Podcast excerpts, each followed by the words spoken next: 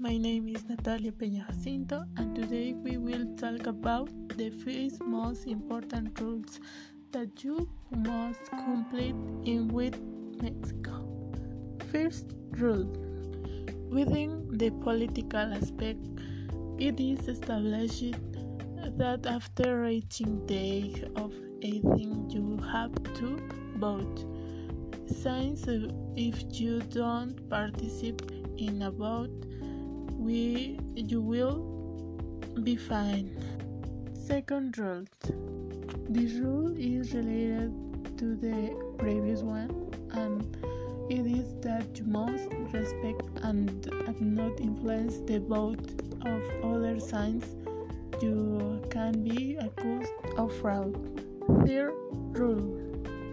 For me, this rule is very interesting to me and this is that you can't carry marijuana, but if it is the medical recommendation and it certain amount.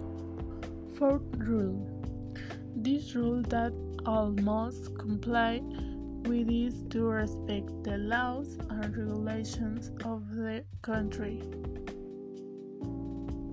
Fifth rule.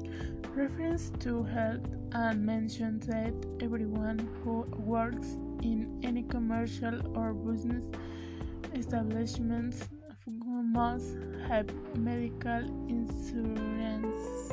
Well, this video, this,